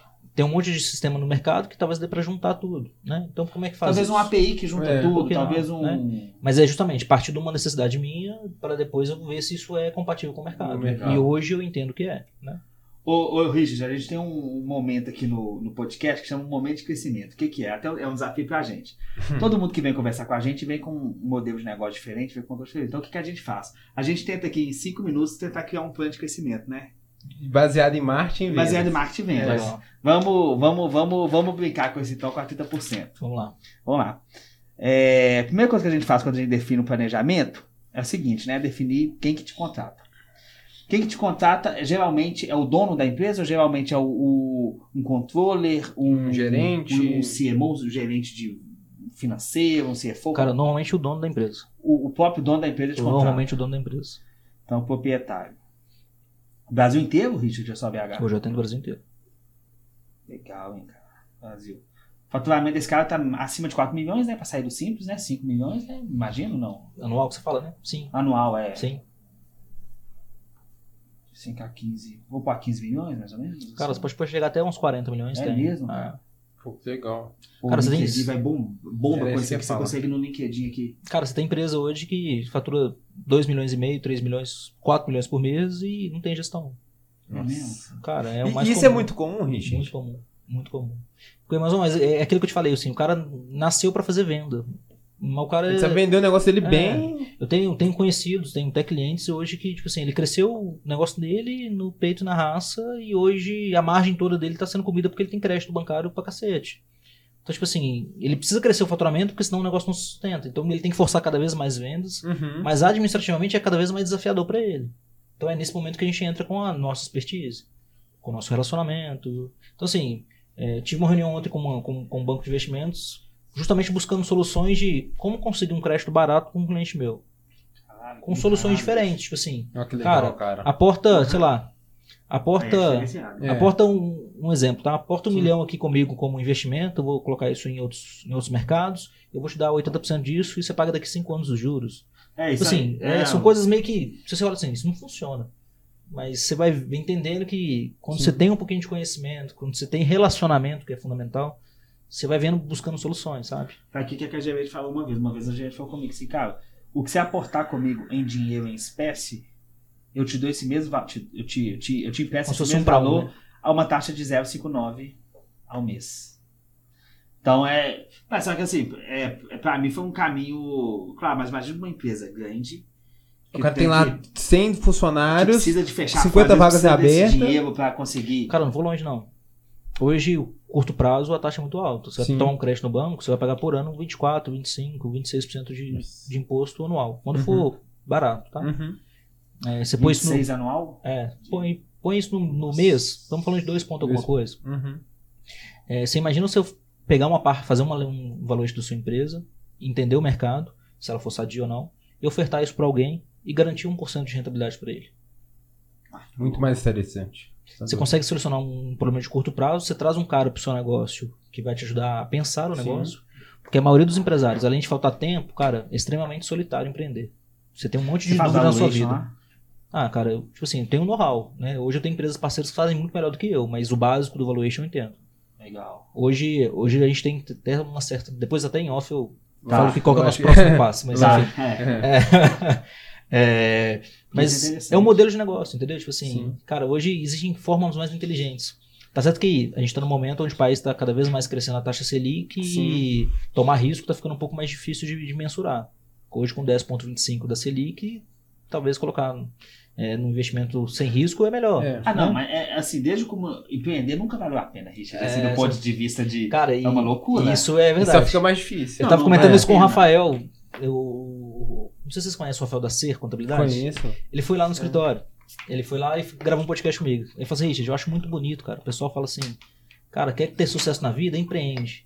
Cara, mas empreender é o mais difícil do mundo. Vai não. Ninguém assim fala, não, tipo assim, parece que é muito bonito, cara. Sim. Mas vai lá. Eu falo assim, você tem um milhão de sentimentos no mesmo dia, cara. Você pode ter um final de semana maravilhoso, cara. Você chegou na segunda-feira e falou assim, cara, minha semana vai ser top. Aí você chegou, você pôs o pé na empresa. Porque você- o pessoal acha que você chegou 9 horas, você tá começando a trabalhar aquele horário. né? Não, Mas não, você sete e tem- meia da manhã você tá olhando e-mail. tá vendo É. pepino. é. Às sete e meia da manhã você recebeu um e-mail de um cliente falando assim, cara, não tô muito satisfeito, vou cancelar contigo. Pô, me ferrei, né? 8 horas da manhã. Aí chega 8 horas, 8 e meia no seu escritório, com a notícia boa. Aquele cliente que tava pra fechar, fechou. Assim, que legal. 10 e meia, seu funcionário melhor pede demissão. Que merda. Aí meio-dia, você conseguiu convencer ele, ele Ataque voltou. Você, toda cara, hora, Que top. cara. Duas horas da tarde você perdeu outro cliente. 5 da tarde você fechou dois. É tipo assim, é uma montanha russa de sentimento o tempo inteiro, entendeu? Richard, hoje que nós estamos gravando esse podcast, eu cheguei aqui, uma, uma profissional nossa passou mal, aí uma outra teve que levar ela no médico. A, a nossa gerente tá com, tá com Covid em casa. Então, assim, cara, desde segunda, né? Hoje é, É. Desde segunda tá de casa. Então, assim, Bombardeio total. aí eu viajo na sexta e a, e a gerente que é pra ficar, pra tomar conta, tá de Covid, não sei, não sei quando volta. Então você pensa, cara, você vai assim, ó. A sua vida é assim, não, É. empreende que você vai ter. Você vai, não. Você vai, você vai ter úlcera, você vai ter É. é, é, é, picos Marca, de estresse marca na, na, na testa. testa de, de preocupação. Ah, Cara, eu, eu, eu gosto de brincar que assim, a gente é o. o- Ó, a gente é o último a receber. A gente é o último a ir embora. quando recebe. né? Quando recebe, Ah. é, receber é luxo. É.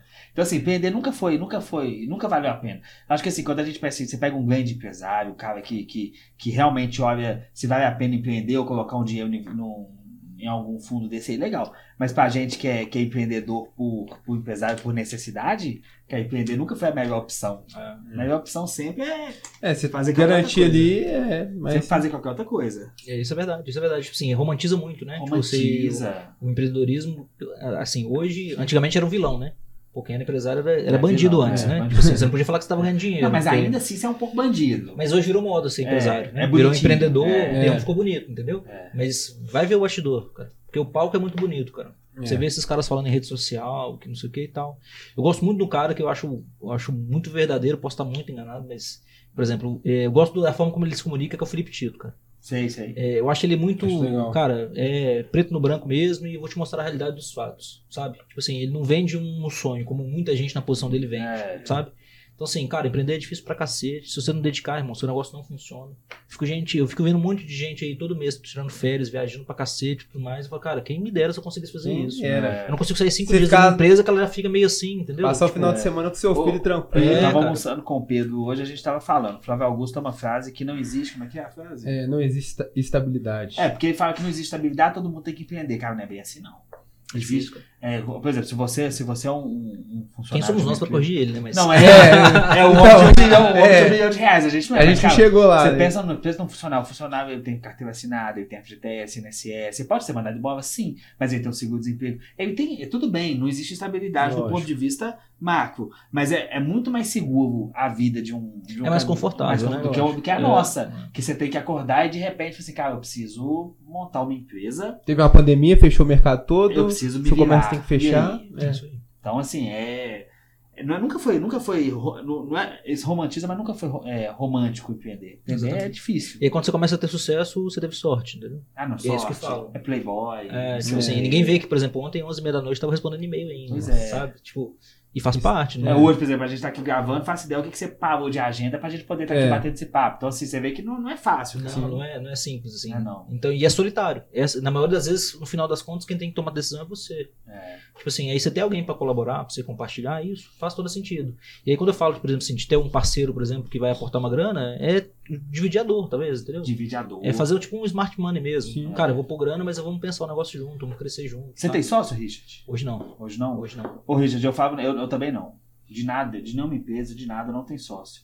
E eu falo assim que a maior bênção é a maior maldição. Porque quando tem que tomar uma decisão sozinho, a bênção é que eu tomo ela sozinho. Mas a maldição é que eu tomo ela sozinho. Na verdade. Então eu não tenho ninguém pra falar assim, bicho, e aí? Não tem não. Se der tudo certo, mérito meu. Se der tudo errado, não tem ninguém pra culpar, nem pra dividir, nem pra sentar e tomar uma, uma cerveja no boteco assim, Pra chorar as mágoas, né? Não tem não.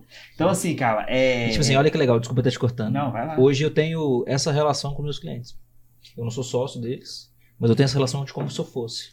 O bônus eu comemoro com ele e o ônus a gente chora junto também, entendeu? Isso é muito O legal. cara vai tomar uma decisão, ele me liga me perguntando.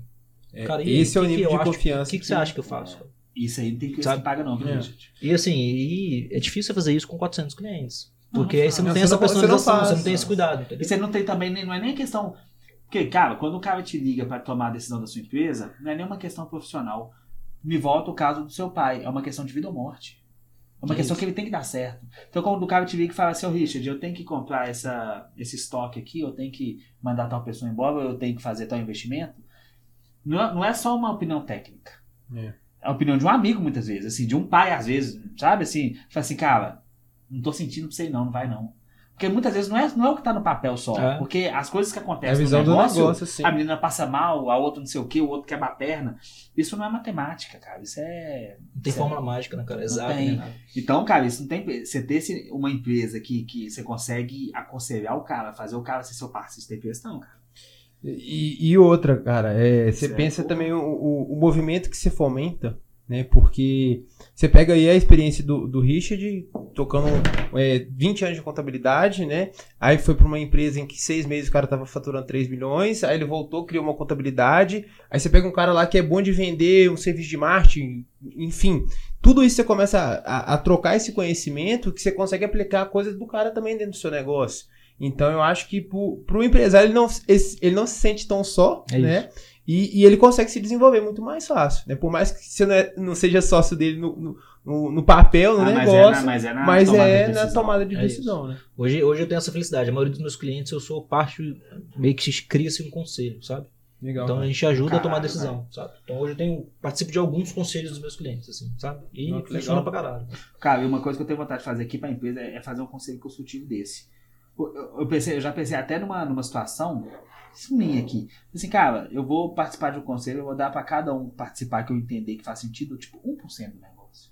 Você sabe que tem gente que remunera mensal, né? Tipo assim, É mesmo. tem cara É. que tem vai conselheiro que, tipo assim, ganha, Ganha lá, uma, uma- Vou trazer pra nossa realidade. Ganha Sim. um, um salário mínimo pra ir lá todo mês e ouvir o negócio. Falar assim, cara, eu acho que você tem que fazer isso, isso e isso. Minha experiência recomenda isso, isso e isso. É, o Thales Gomes é um cara que. que faz isso, é. Eu não sei se ele recebe, tá? Mas Sim. ele participa de alguns conselhos, por exemplo. Ah. Alguns devem ser remunerados, óbvio. Sim, É. sim. Não, e eu acho que isso assim, eu acho que isso é. Cara, isso é, isso é fundamental dependendo do nível de negócio que o cara tá. Às vezes o cara é um comerciante, entende tudo do negócio dele, não sei o que, mesmo o negócio dele sendo grande, talvez ele não precise. Cara, mesmo assim, eu tô lendo um livro agora que chama é, Como as Gigantes Caem, alguma coisa assim, do Jim Collins. Ó, Ah. E assim, e ele fala dos cinco estágios, né? de- do declínio de uma empresa. A primeiro estágio é a tô vendo como arrogância. as empresas crescem. É, feitas para durar, Feitas né? para durar, é, isso aí. Feitas para durar. Isso aí. Ele fez depois desse que ele fez esse, esse livro. É, um dos cinco estágios que ele fala, o primeiro é a arrogância, cara. É, de como a, é, a pessoa achar que ela sabe de tudo e não precisar ouvir ninguém e tomar decisão por conta própria. Ele dá diversos exemplos. Ele cita o caso do Walmart, que uma empresa concorrente cresceu junto com eles, só que por que que o Walmart virou essa potência e o cara não? Porque simplesmente o cara ouviu as pessoas, sabe? Um negócio assim, Legal. é, um dos, dos estágios é justamente isso, a arrogância, é de achar que eu sou melhor do que todo mundo e não preciso ouvir, ouvir a opinião de ninguém, sabe? Cara, ele é, ele é, ele é fantástico. No, no- você já viu Feito para. Durar? Pedro, uma. Ele começa o livro livro. de negócio eu gosto pra caramba. É, esse livro, esse livro, ele começa o livro seguinte, esse livro já até fez esse livro acho que em 1970, não Ah, sei, um negócio assim. Ele começa o livro lá em 1970 falando das empresas que ele achava que tinha um modelo de negócio legal, só que as empresas não eram conhecidas. Aí ele citou Sony, Apple, que eram empresas de garagem Tava e começando. tava não, começando, as empresas não eram conhecidas. E o povo caiu de Pô, pau nele. Então, nessa edição dele que eu li, que foi a última, ele fala o seguinte, cara, ele mostra a primeira pa- parte do livro toda falando dessas empresas, e o que, que as empresas fizeram, e falando assim, cara, eu falei isso quando tava começando. Cara, é tipo assim, muito foda. 50 É, anos é atrás muito, eu é, falei. Ele é muito foda. Legal. Ô, Richard, ô, ô, Pedro, vamos, vamos entrar nesse mundo do Vamos, Richard vamos aqui? voltar pro. Monta, monta, é, cara, vamos, vamos, vamos pensar aqui, ó. O cara geralmente é o proprietário que consegue, nível Brasil, de 5 Cinco a milhões a 40. 40 milhões. Como é que monta uma campanha de prospecção outbound pra pegar É, esses caras aqui? Acho que a primeira coisa que, que ficou bem claro do, do processo da, da 30% é que hoje o processo do Richard ele não tá querendo quantidade. Ele quer a Qualidade. desse empresário. Certo. Até porque o cara que vai pagar um honorário né, acima de 3.500 reais é um cara que, que tá começando. Ele precisa desse braço de gestão. É, um contrato aí de 50 mil no ano. É, ou até mais. É, é, depende- um contrato. né, É, Então, é, hoje, por exemplo, através. Você poderia ir para um Google, Facebook, mas isso você ia Não concorrer, não faria sentido. Mas o que faria muito sentido aqui, Richard, é um- uma, uma estratégia de prospecção ativa. Por quê? Hoje você tem várias ferramentas, como LinkedIn, inclusive tem a própria ferramenta do LinkedIn Sales Navigator. do né? Sales Navigator, que você consegue ver insights da empresa. Ou seja, eu consigo falar o seguinte: eu quero prospectar somente empresas do segmento de construção civil que estejam com 50 a 100 colaboradores e esse cara ou ele recebeu aporte nos últimos seis meses ou esse cara tá eu, ve- eu vejo que ele tá aumentando o time de colaboradores na parte de vendas ou marketing ou departamento Perfeito. fiscal. Então, você consegue ir nesses caras precisos e, e chegar com essa dor pra ele falar, cara, ó, beleza. É, Aí você consegue achar tudo desse cara. tudo, E-mail, tudo. Você consegue falar o seguinte. sabia. Você consegue falar o seguinte. Você, consegue chegar nesse cara e falar o seguinte, ô. Almir, vamos botar um É, caso aí do Almir. Almir, seguinte, cara, eu tô vendo aqui é, que a sua empresa tá desenvolvendo, cara. Eu vi que nesses últimos seis meses a ferramenta mostra. Ou, por exemplo, que você saiu do Simples no ano passado, por exemplo. É, Você estourou, ela te mostra exatamente quem Sim. estourou do Simples de faturamento, por exemplo. nesses últimos seis meses, Almir, eu vi, cara, que vocês estão com. Aumentaram, tiveram um aumento de crescimento aí de 10% no time de vocês. Cara, e eu venho conversando com alguns empresários aí do seu segmento, e esses caras vêm me falando que um, um problema que eles têm bem recorrente é a parte de gestão de, de treinamento dos colaboradores, parte de time, parte tributária financeira. ou financeira. Você acha que faz sentido a gente bater um papo para eu entender um pouquinho da sua operação e para ver se eu consigo te ajudar? É. Quando você faz isso, é, por ter esse know-how que você já falou, é, você consegue chegar num cara que realmente tem aquele momento que ele tá nessa virada de chave, porque você sabe que ele tá tendo um aumento de crescimento. Então você não vai chegar e falar assim, ó, cara, é, você tem essa dor, você tá, Não, você você tá tem saber exatamente. você tá sendo preciso. E esse tipo de público que você quer trabalhar, ele é um, é um cara que ele tem essa, essa necessidade. Então, quando você vem com esse discurso já direcionado a capital de investimento, a gestão de pessoas, a, a, a ser um, um processo totalmente consultivo, esse cara aí vai se sentir abraçado. Né? É. Que foi até o caso que, que o, cara, o contador te prospectou. Ah, é, Eu acho que é até legal é, compartilhar com o vou- Richard também. Uma coisa que a gente faz aqui, que a gente gosta, é uma estratégia chamada ABM. A Account Based Marketing funciona da seguinte maneira. Você pega um cliente seu desse que você tem, que é case, vamos supor que seja cimento, um exemplo. Uhum. Vamos supor que seja na área de cimento. Eu faço a lista de 50 empresas que eu quero trabalhar. Então não são 50, não, são, não é esse segmento. Sim. São as empresas mesmo. Então a empresa Cimento X, o nome da empresa. Então, Cimento, sim, se cimento, né, então eu, uhum. pego, eu, eu faço uma lista com 50. Aí o que, que eu gosto de fazer? Eu entro no LinkedIn, Sales Navigator, e vejo de quem são os diretores, CEO, tudo. Pego de todo mundo.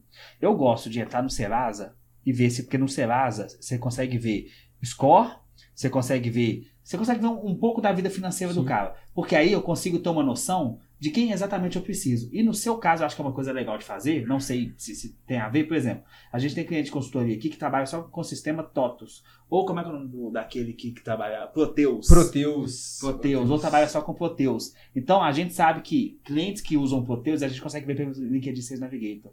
Porque a gente consegue rastrear Qual que é a o que tecnologia que tá, usa? qual tecnologia que está rastreada ao seu domínio ou subdomínio da sua empresa. Então não adianta, se o cara usa o Contazor, eu consigo pegar ele. Entendi. A gente consegue. Então, é, é, você consegue numa estratégia dessa e exatamente nesses 50 caras e ma- mandar sua mensagem para 50 caras. Aí você pode mandar, por exemplo, você pode achar uma, uma, uma isca como, por exemplo, um- calcular o valuation, se for que tem parceiros que faz, ou analisar essa parte tributária, a parte de imposto. Sim. Mas o seu negócio é um negócio, é um negócio de auditoria, de Totalmente. ticket médio, de recorrência aí de 50 mil no ano, é totalmente prospecção ativa. Prospecção. E dá pra você montar uma puta estratégia foda. O negócio seu é que você tem assim, um período de quatro meses ali pra você conseguir fazer tudo no ano, né? Mas assim, você pode fomentar esse relacionamento ao longo do tempo É. e chega no final do ano você Sim. deságua isso de alguma forma, né? Sim, sim. Perfeito. Porque assim, a ideia da contabilidade de fato é que ela seja sempre nessa virada. Mas isso não impede de eu conseguir fazer uma consultoria pro cara. Não, Vou te sim. dar um exemplo. Em Minas Gerais existem mais de 50 regimes especiais para empresas. E que pouca gente sabe. É mesmo? Te dar um exemplo. E-commerce. É, o que aconteceu? Existe uma guerra fiscal de CMS no Brasil inteiro. Uhum. né? E o Espírito Santo começou a se destacar como uma empresa que concede, um estado que concede muito benefício para os contribuintes. Qual é o entendimento, pelo menos o meu achismo, tá? Lógico. Quando o cara, quando o governador ou o secretário desenhou o modelo de, de fazer benefício fiscal, ele pensou o seguinte: eu preciso gerar emprego. Uhum. Então, a gente está numa região onde que não é favorecida em termos econômicos, porque Sudeste que é sempre valorizado o Sul, então vamos fazer algum incentivo para que as empresas venham para cá. Começaram a dar um monte de subsídio de imposto. Então, por exemplo, é, criou modelo de regime especial para e-commerce, é, importação de produtos, uma série de outras coisas. Uhum. E os estados começaram a perder muita coisa. Vou te dar um exemplo assim, a Desinchar, é, ela é uma empresa mineira que a operação é toda no Espírito Santo. É, a Wine, ela começou aqui e foi 100% para lá, porque foi criado esse modelo. O que, os estados começaram a fazer? Opa, se ele está fazendo, existe uma, uma questão da legislação que permite você copiar modelos. Minas Gerais falou assim: então beleza, tudo que o Espírito Santo fornece para você e-commerce, eu também forneço. O que, que você tem de benefício? Quando você vende para fora do estado, em vez de você destaca, é, pagar 12% de CMS quando você vende, você destaca 12%, mas paga efetivo 1,3%. Em vez de pagar 18% de CMS aqui dentro de Minas, você paga 6%. Então existe um monte de regimes especiais, isso para um, um exemplo. Aí você Uhum. tem corredor de importação, você tem o setor automotivo, você tem atacadista, você tem uma infinita de possibilidades de benefícios que pouca gente conhece. Que pouca gente descobre isso. Hoje eu conheci uma empresa que fala sobre isso. O resto é a gente que está falando hoje. Porque não tem conhecimento, não tem profundidade, entendeu? Exato. Então assim, a gente um consegue podcast talvez vir para isso. aqui que a gente, ele fala muito sobre e-commerce. o- os- É justamente isso. Ele falou exatamente o que você está falando. As pessoas não estão falando disso. E não tem profundidade, não tem Não conhecimento. E em Minas Gerais, é, é, eu, eu atrelo isso ao Zema, tá? Mas não quer dizer que, que esteja Sim. certo ou não. Mas depois que o Romeu Zema ele entrou, essa comunicação entre Estado e contribuinte ficou mais funcional, ficou mais amigável. Então hoje tem o INDE, por exemplo, que são um- um- é uma parte do governo que terceiriza e intermedia essas relações. Uhum. Cara, eles estão fomentos para isso, eles estão dispostos a ajudar os empresários a crescerem aqui. Porque eles entenderam que o modelo de negócio é, cara, vamos diminuir um pouquinho a carga tributária e vamos aumentar o número de postos de trabalho. Legal. Então, em Minas, 50, mais de 50 regimes especiais que pouca gente conhece, assim, sabe? Então, é uma área que a gente consegue entrar na área tributária. Cara, aí você vem. Nossa, aí é um mundo. Não, tá é. É. e-commerce tá falando de um mundo, cara. É. é, são E esses- possibilidades mas são empresas infinitas. não Não são do simples, né? No caso. Não são simples. Nossa, mas, cara, você tem um mundo. É. Você tem um mundo perto. Mas que vale a pena. Por, exemplo, assim, eu comecei como simples. Se eu pago o ICMS a 1.3, cara, na hora vale a pena eu ir pro presumido. Entende? Então, por exemplo, é, tem muita gente que, que assiste a gente que, que. Muito contador, inclusive, que, que quer entrar pra com- essa área de O e-commerce. é. Ô, Richard, eles vão entrar em contato com você pedindo ajuda disso aí. Vai um. Se Então, puder é, ajudar, vai ser um ter certeza, prazer. Eles vão vai te um mandar, prazer. eles vão te mandar direct. Cara, me ajuda a estruturar isso aqui, me ensina a fazer isso aqui. De repente, pro seu Academy aqui, pro 30% Academy, seja legal você ter uma coisa Pô, desse tipo, legal. hein? Acho funcional Você vai demais. ver o tanto que o pessoal vai te procurar disso. Porque Eu penso muito nisso, de ter níveis. Eu vou do básico ao avançado, sabe? Sim. E poder falar sobre isso. Então eu vou falar sobre fiscal, parte básica, o que é imposto, o que é ICMS. assistente Mas eu chego mesmo, no, tá no avançado, o que é regime social e como conseguir. E Até eu- porque tem mercado pra caramba, né, cara? Eu, enquanto ter isso. empresário, assim, eu, eu, eu empresário, eu não sou, não tenho interesse, assim, de comentar no sistema, por exemplo, fazer uma guia. Eu conseguiria, por exemplo, assistir um treinamento desse seu e entender, Essa ter é um ideia. entendimento. Cara, eu quero entender de imposto para poder conversar com o meu Essa é contador ideia. de igual para igual, entre aspas, né? Consigo? Então dá pra. Essa é a ideia, a gente criar, acabar com essa questão de. é, é, a gente chama de jargão, né? Criar, parar com esses jargões contábeis, jurídicos e tal, e a gente conseguir fazer a linguagem que atinja qualquer público. Então, é, é, se você, como empresário, quer entender um pouco de imposto, cara, a linguagem vai ser justamente para isso. Você vai ter lá, talvez, uma apostila falando sobre de onde que vem a legislação, o que, que fala Sim. e tudo mais, mas o curso, especificamente, cara, é na prática. Legal. Como é que você calcula um ICMS? Você tem que colocar ele dentro do seu preço de produto, você tem que fazer isso, fazer isso, fazer aquilo. Como é que eu calculo um, regi- um ICMS ST? Cara, eu vou te mostrar o passo a passo e vou te dar uma formulazinha pra você calcular ela automático. Legal. Eu É tô- básico do básico, entendeu? E para qualquer tipo de, de, de pessoa. Cara, interessante. A gente tem um cliente aqui que é- tá, a gente está criando uma estratégia para ele, que é o seguinte. Ele, tá, ele trabalha, ele está especializado em agência, igual o nosso ramo. Então ele está fazendo nicho. É, de nicho, muito nichado.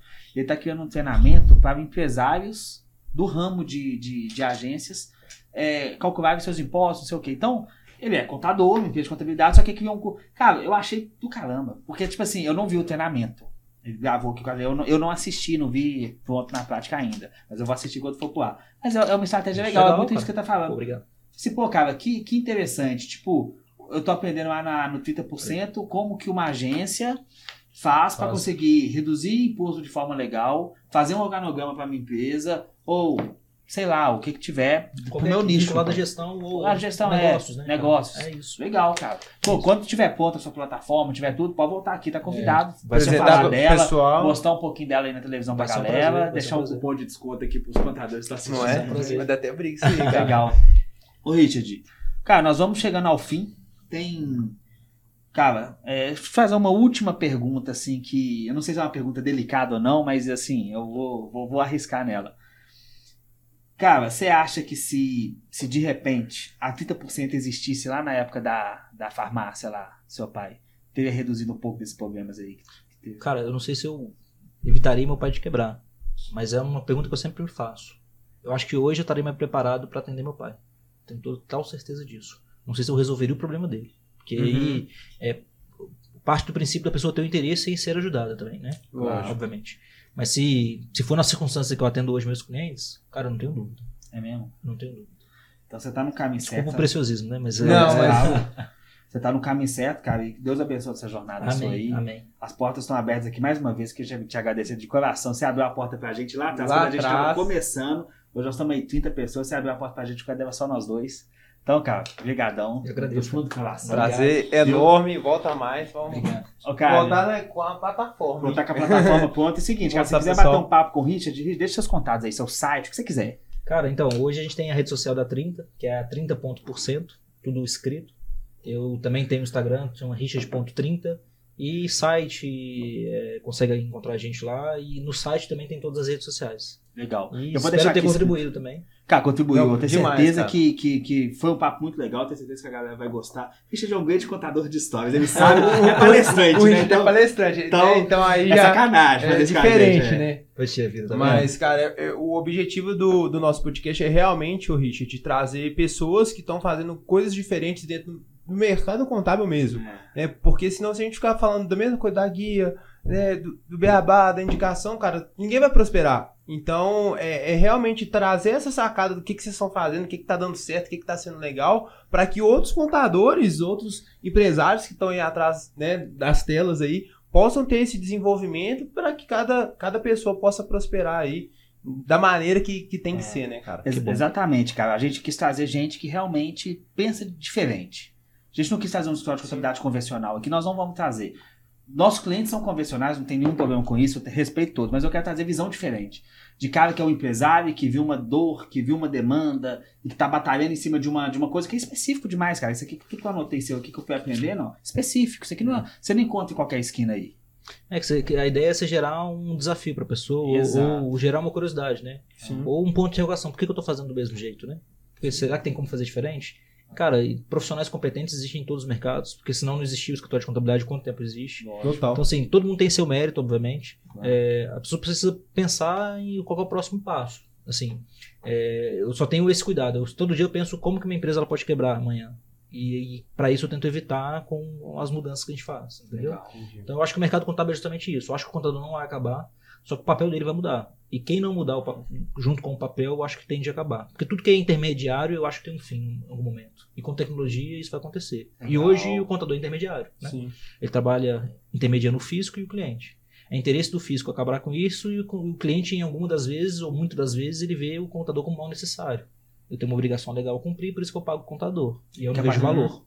Porque a partir do momento que a Receita fizer tudo automático, eu não, preciso, eu não vou pagar Você mais. tira, você tira o, o intermediário e aí o que, que sobra para o contador? Cara, sobra educação. Sobra ensinar as pessoas e orientar as pessoas. Legal. Esse aqui é o meu ponto de vista, entendeu? Gente, então, com isso, vamos, vamos encerrando mais um, mais uma vez. Do fundo do coração, obrigado. Obrigado. Espero que vocês tenham gostado. E os contatos do Richard vai estar aqui embaixo aqui. Obrigado, Pedrão. Valeu. junto. Até a próxima. Valeu. Valeu, moçada. Até a Valeu, próxima. até a próxima, Valeu. pessoal. Valeu.